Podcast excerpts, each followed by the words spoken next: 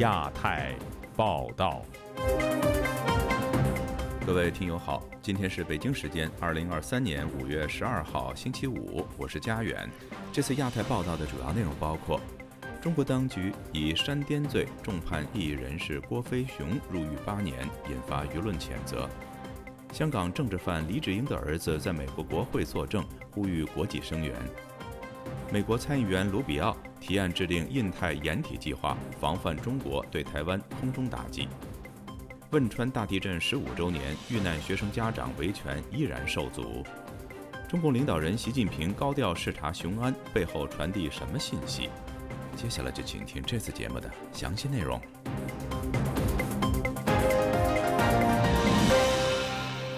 中国艺人士郭飞雄涉嫌煽动颠覆国家政权案，五月十一号在广州宣判，法院以郭飞雄成立宪政民主网站为由。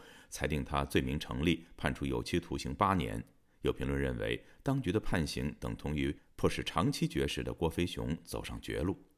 请听记者高峰的报道：原名杨茂东的郭飞雄，五月十一日亲自到广州中级法院听判。法院宣称，郭飞雄长期撰写并在互联网发表文章。二零二零年创建世界宪政民主论坛，发表或转发煽动性文章。二零二一年一月底出境受阻后，接受自由亚洲电台采访，并长期攻击、诋毁中国的政治制度，煽动他人颠覆国家政权，罪名成立，判处有期徒刑八年，剥夺政治权利三年。郭飞雄不服判决，将提起上诉。郭飞雄姐姐杨茂平获悉裁决后，控制不了情绪，判八年，这是非常无耻的行为。人民向上级来诉说自己的不公平，诉说自己的要求，为什么是三点呢？他们都没有具体的指指控，他撰写了什么三点的文章？他们指控的都采纳，律师辩和杨茂东辩护的统统不采纳，这不是跟当年的赵高那指鹿为马一样的吗？二零二一年，郭飞雄因要求出境到美国探望患癌病重的妻子张青而失去自由。知情人士曾向本台披露，当局一度同意让郭飞雄出国，但由于他拒绝签署悔过书，加上他被抓之后坚持绝食，因而错失了获准出国的机会。称杨茂东，二零二零年十二月。底吧，他走出来到杨茂东二零二一年呃十二月份被抓，这漫长的时间就在他们眼皮底下，那个三点你们怎么不说出来？别人妻子去世了以后，又不让去安排丧事，还给别人栽赃一个什么三点，这是颠倒黑白，栽赃陷害，罗列一些莫须有的罪名。宣判当天，郭飞雄获准与二哥杨某全面对面短暂交谈，因为我弟弟以前大概有。嗯，七十五公斤嘛，现在只有四不到四十五公斤了。我弟弟看了很心疼，他说：“你都受脱形了，就是我们当地的话，受了变形了，你都受脱形了。”就劝他让他停止绝食。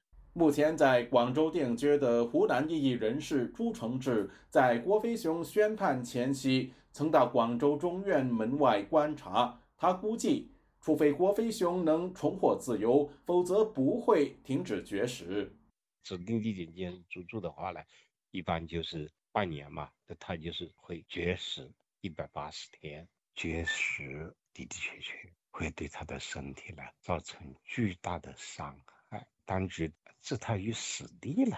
我还真担心灰熊啊，他能不能够坚持到刑满释放的那一天？自由亚洲电台记者高峰香港报道。中国著名维权人士郭飞雄，本名杨茂东，本周四被广州中级法院以煽动颠覆国家政权罪重判八年。消息引发外界强烈关注。美国驻中国大使馆外交官被拒绝旁听后，呼吁中国当局尽快放人。以下是本台记者凯迪的报道：十一号上午，中国著名维权人士郭飞雄被指控煽动颠覆国家政权一案，在广州市中级法院公开开庭审理。郭飞雄和辩护律师进行了无罪辩护，随后法庭宣布其煽颠罪成，判处有期徒刑八年，剥夺政治权利三年。郭飞雄表示不服判决，将提起上诉。据路透社报道，当天来自美国、加拿大、丹麦、法国、德国、荷兰和英国的外交官都被法院拒之门外。美国驻华大使馆当天透过其推特账户表示，今天美国外交官受到阻挠，未能旁听对郭飞雄的法庭审理。我们继续呼吁尽快释放郭先生，让他可以与家人团聚。德国驻华大使傅荣发推文说。我们将同众多国家一道继续呼吁，出于人道主义原因将他释放。美国国会及行政当局中国委员会主席克里斯·史密斯议员在当天一场听证会中也提到，Just as mainland China has political prisoners such as Guo Feixiong，中国大陆像郭飞雄这样的政治犯面临颠覆国家政权的虚假审判。现年五十六岁的郭飞雄是中国新公民运动的重要参与者和领导者之一。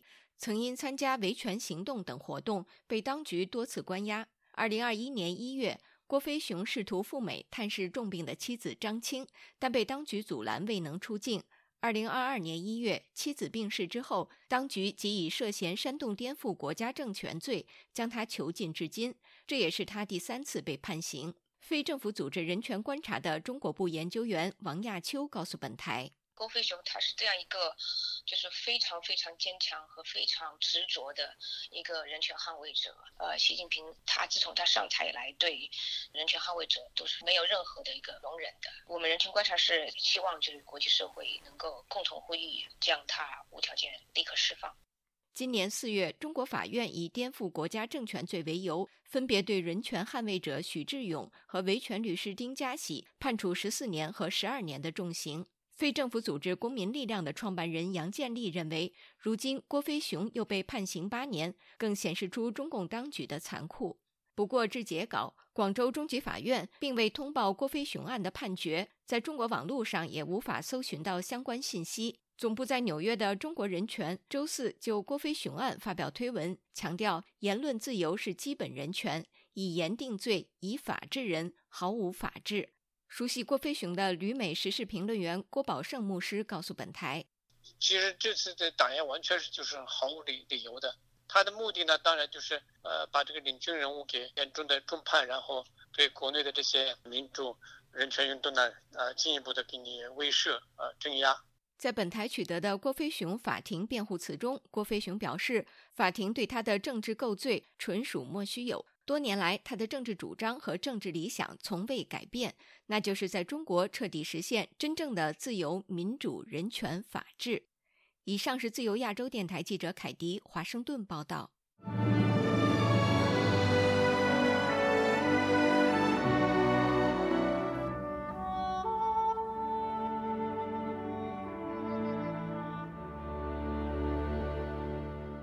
自从北京当局2020年强推港区国安法后，香港曾经的一国两制承诺名存实亡。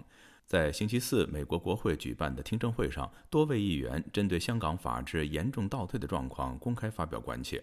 以下是本台记者唐媛媛的报道。本周四，美国国会及行政当局中国委员会举办听证会，探讨香港法治倒退的问题。会上，该委员会主席共和党籍众议员史密斯指出，香港在施行港区国安法后，法治大幅倒退。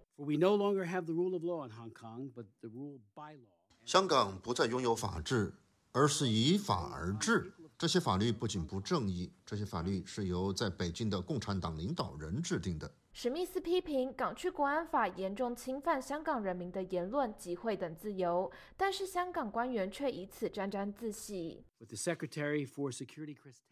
香港保安局局长邓炳强上个月吹嘘说，在香港跟国安相关的犯罪定罪率是百分之百。香港《苹果日报》创办人黎智英的儿子黎崇恩也出席听证会作证，他说。黎智英深信自由、民主与人权，因为这些价值，他创立了《苹果日报》。因为他说，没有自由独立的新闻，就没有民主。我父亲创立《苹果日报》后，他便与中国对抗，中国领导人因此针对他。香港2019年民主运动后，香港当局粉碎了他的事业，并把他押入大牢。他现在可能会被判刑终身监禁，因为当局指控他违反国安法。以及煽动颠覆国家政权罪。长期居住在香港的美国作家科恩也在听证会上指出，许多香港市民因为支持民主自由而被香港当局逮捕，同时大多数被香港当局逮捕的政治犯都是年轻人。香港的政治犯主要分为三种：第一是参与香港反送中运动的抗议人士；其次是因为违反国安法而被抓捕的人士；第三是违反煽动罪的人。这当中，因为参与民主运动而被判刑的人最多，大概有一千三百人。年轻人尤其被针对，有一百五十九位政治犯还没有成年，这是香港政治犯总数的百分之十。百分之七十的政治犯就低于三十岁。我把香港今日的年轻人称为被关押的时代，他们的共同经验是被政府压迫。为此，史密斯议员敦促美国政府应该要制裁危害香港司法体系的法官。Just as we have sanctioned so-called judges in Venezuela，就像我们制裁委内瑞拉以及伊朗的法官一样，我们应该制裁香港法官胡雅文，因为他侵害香港法治以及司法体系。我们也应该制裁法官郭伟健，他宣判了五位语言治疗师十九个月的罪行。因为这些治疗师发行了三本有关绵羊与野狼的童书，上述童书被认定与煽动颠覆国家政权有关。自由亚洲电台记者唐媛媛华盛顿报道。美国参议员卢比奥星期四向国会提出2023年威慑中国先发制人法案，该法案旨在加强保护美国以及台湾在印太地区的军事设施，以抵御中国潜在的空中打击。请听本台记者经纬的报道。本台独家消息：美国共和党籍参议员马可·卢比奥十一日在国会提出《二零二三威慑中国先发制人法案》。该法案要求美国国防部制定旨在保护印太地区航空设施的掩体计划，以应对中国潜在的对台空中打击。本台记者获得的草案显示，该法案指示美国国防部长进行分类调查，确定在印太地区包括第一、第二和第三岛链部署的各种美国航空掩体，并改进其防御能力，以减轻中国导弹、空中无人机和其他形式的攻击对航空器造成的损害，并且为中国武力犯台做好准备。草案显示，一旦通过立法，美国国防部长应在该法颁布后的一百二十天内向国会有关委员会提交印太地区航空器掩体的调查报告。报告提交后的六十天内，国防部长还需向委员会提交具体计划，以实施对相关航空器掩体的改进，提高印太地区美国空军在中方导弹、无人机及其他形式攻击下的生存能力。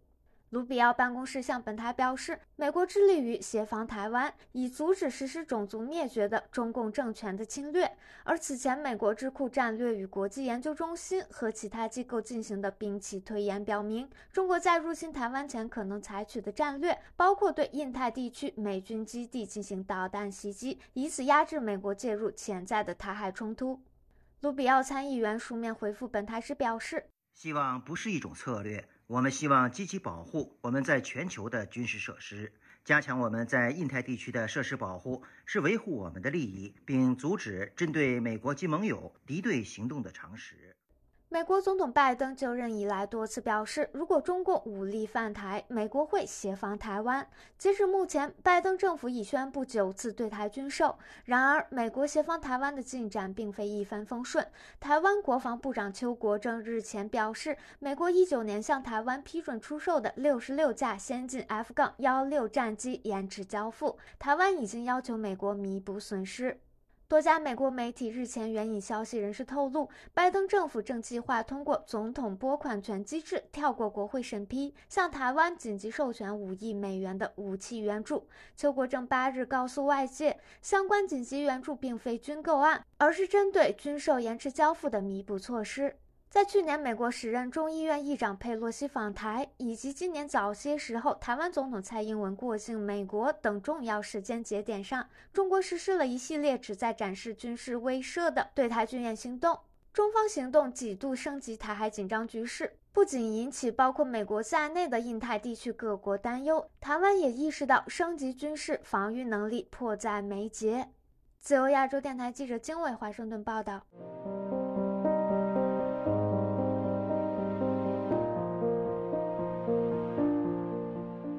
五月十二号是四川汶川大地震十五周年，不少因豆腐渣工程遇难的学童家长多年来坚持维权，为他们的孩子讨公道。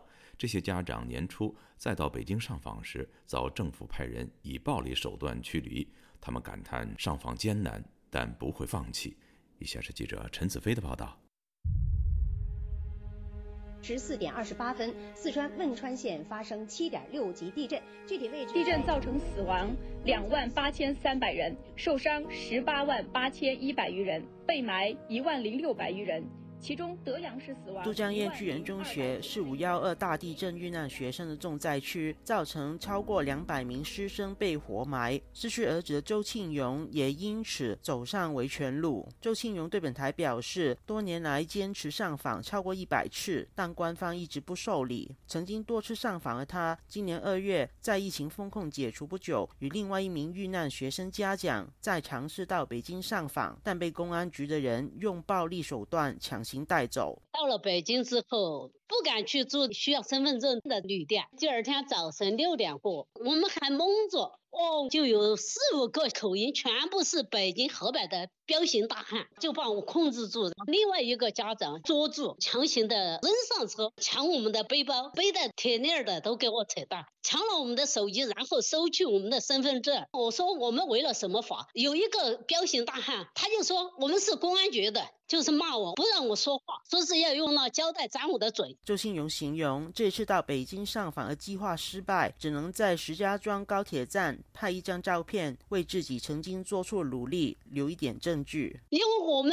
站这弱势呀，然后我们同行的他就叫我，他说大姐你别叫了，我们已经握到他们的手，敌不过他们，根本没有反抗的能力。都江堰居源镇政府的，他们就来了几个人，然后就上车，直接把我们拉到石家庄，买了回都江堰。的高铁，我就要求拍一张石家庄车站的照片。那时他们就把手机给了我，留一个证据吧。他表示，这儿子遇难之后，他尝试过不同的方法，曾经写信到政法委、最高人民法院和最高人民检察院，但所有的信都没有回音，要求地方法院立案，案件还没开庭就直接被结案，没办法讨回公道，也失去了人身自由。我们的身份信息都被都江堰市掌控的。一旦购票，他们就知道的，就说有什么事情回来解决，但是回来又没有什么说法，然后就是控制你的人身自由，就是不让你出去。前几天嘛，我想出去散散心吧，重庆都不让我去。十五年过去，周庆勇感慨维权路太难，但他强调再难也不会放弃。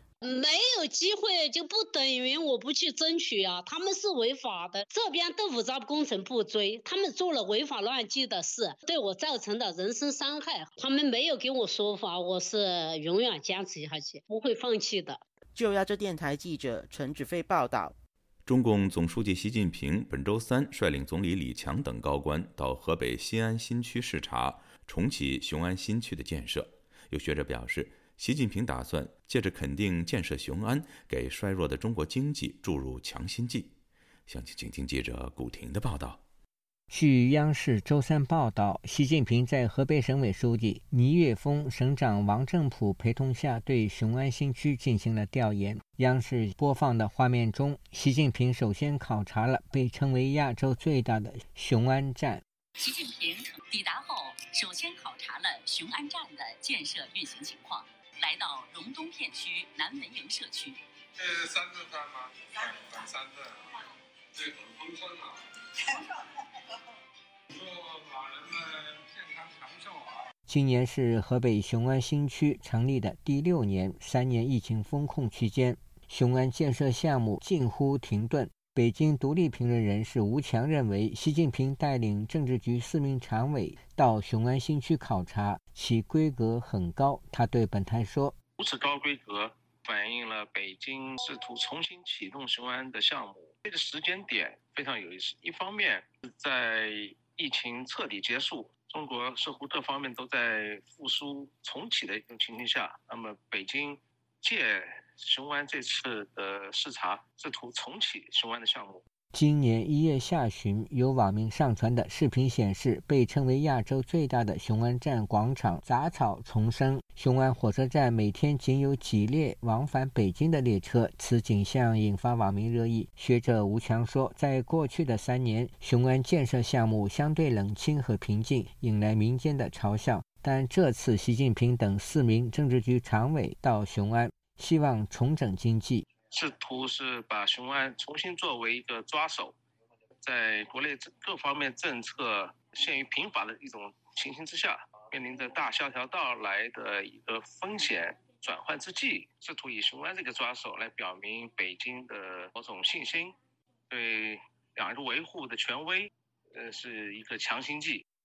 二零一七年开始建设的雄安新区。在抖音平台，网民发布的市区建筑远比人多。疫情结束后，行人依然稀少。当地一位视频拍摄者说：“建设六年的雄安新区为什么会变成一座空城呢？空现在的雄安新区真的是再适合不过了。我好多的客户去雄安新区看过之后，都非常的纳闷，为什么雄安新区里面建设的那么好，但却没有人呢？跟一座空城一样。”另一位雄安居民说：“雄安新区安置房租金下降的真正原因，其实就是供需关系。好多雄安市民都分了个三套几套的房，现在都想往外租，但是真正租房的没那么多人。”对于雄安新区无法吸引外来人才，江苏宜兴时事评论人士张建平对本台说：“这个当时建那个雄安新区呢，据说是要把它建成一个副都。”啊，国土资源部啊、住建部啊这些都可以迁到那边去，啊，然后呢，慢慢冷却，冷却又碰上了那个呃疫情，那么到后来呢，这个雄安新区又说是一个省级的这个开发区了，啊，要建智慧城市，全国都是所有的城市都在建智慧城市，它没有新意，那么除非你把这中南海搬过去。据官方最新数据，截止到去年十一月底，雄安新区累计实施重点项目两百四十个，总投资超过八百亿元人民币。自由亚洲电台记者古婷报道。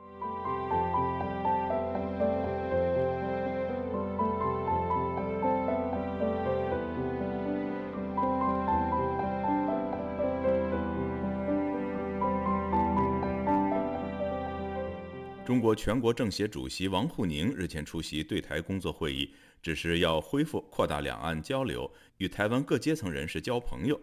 有学者认为，王沪宁强调对台工作是为准备形成新的对台方案。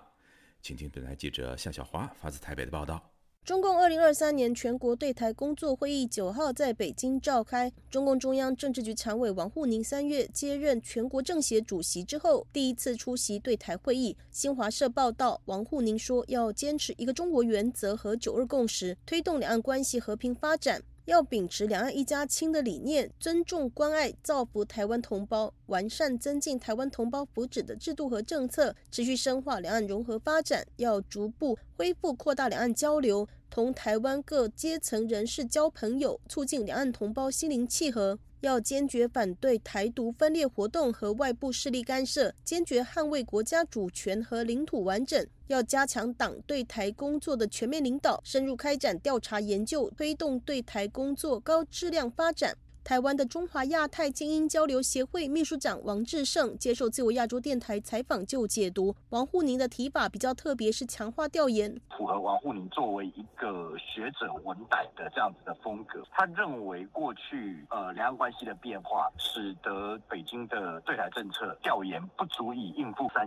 星的状况，所以需要更多的调研工作。台湾的东吴大学政治学系助理教授陈方宇接受自由亚洲电台采访指出，蔡。英文赢了两次大选，中共很生气，内部确实有很多检讨。认为对台工作调查不准确，中共对香港选举也误判亲中派会赢，没想到输得很惨。陈方宇说：“之前对台工作他们已经有出现很大的调整啊，比如说以前资讯站可能就是有一个什么内容农场，一直不断的有呃产制出新的东西，但现在他们内容农场也有在进化，例如说伪装成一个一般的那种生活的那种形态，什么爬山啊、电影啊这种社团，然后再突然之间给你来一个政治的讯息。”国台办。主任宋涛就坐在王沪宁右手边。王志胜指出，宋涛上任五个月，积极恢复两岸交流，包括会见。国民党副主席夏立言、前国民党总统马英九，以及与台湾的公庙、企业、立委、基层村里长等各界人士频密的交流。王志胜说：“创造已经先行先试了，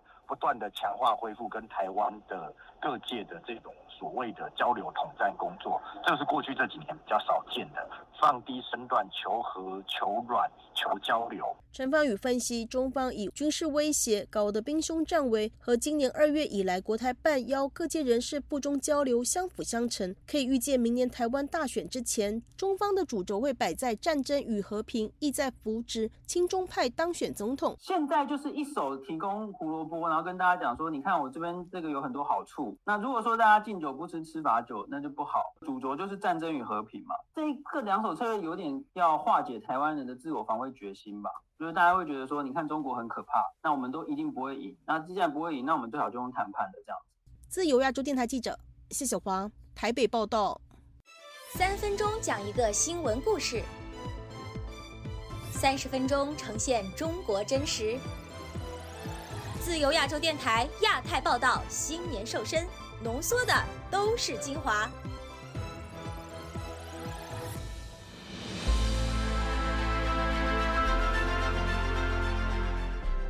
用暗网访问自由亚洲电台，避开老大哥的眼睛。为了协助读者能够安全的获取被中国政府封锁的新闻，自由亚洲电台联手开放科技基金，为公众提供暗网入口。中国大陆的读者可以借此匿名访问本台，以浏览最新疫情消息和其他敏感新闻。该暗网普通话网址是 h t t p s 冒号斜杠斜杠 w w w 点 r f a 六二 z l 六 z 六 o w m t l f 点 o n i o n 斜杠。M a n d a r i n 斜杠，读者可使用基于火狐的洋葱浏览器，匿名访问以上网址。该浏览器最初由美国海军研究实验室设计，可以通过像洋葱一样的多层加密结构，屏蔽互联网用户的地点和身份，绕开政府的审查和监控。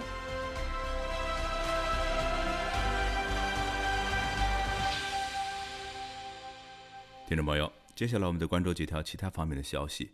美国国家安全顾问苏利文五月十一号在奥地利首都维也纳与中共中央外事办主任王毅会面。根据美国白宫发出的新闻稿，双方就美中双边关系的关键问题、全球和地区安全问题、俄乌战争、两岸问题等进行了坦诚、实质和建设性的讨论。双方同意在拜习会的接触基础上，保持重要的战略沟通渠道。中国官媒新华社则强调，王毅就台湾问题全面阐述了中方严正立场。美国总统拜登星期三告诉随行记者，与中国国家主席习近平的通话取得了进展，但没有透露具体时间。美国波士顿地区中国和平统一促进会共同会长梁立堂涉嫌非法担任外国政府代理人，监控当地的反中国政府的人士，五月九号被联邦当局逮捕起诉，十一号出庭。根据起诉书，梁立堂在2018年至2022年期间，曾经充当中国政府的代理人，向北京提供当地艺人的照片和信息。据香港明报报道，澳门 Beyond 国际科技创新博览会十号开幕，阿里巴巴董事长、执行副主席蔡崇信在嘉宾交流环节向亚投行行长金立群提问：美元在国际商贸中的地位何时会被其他货币取代？金立群回答道：“美元的重要性会变，但其仍是国际储备货币。人民币的重要性虽然提升，但取代意味着美元完全退出，这不可能。”据人权组织香港自由基金委员会网站的消息，三十个香港倡议团体和他们的国际盟友星期三联名致信美国参议院外交关系委员会和众议院外交事务委员会，呼吁他们支持香港经贸办事处认证法。重新评估香港经贸办事处的地位。各位听众，这次的亚太报道播送完了，谢谢收听，再会。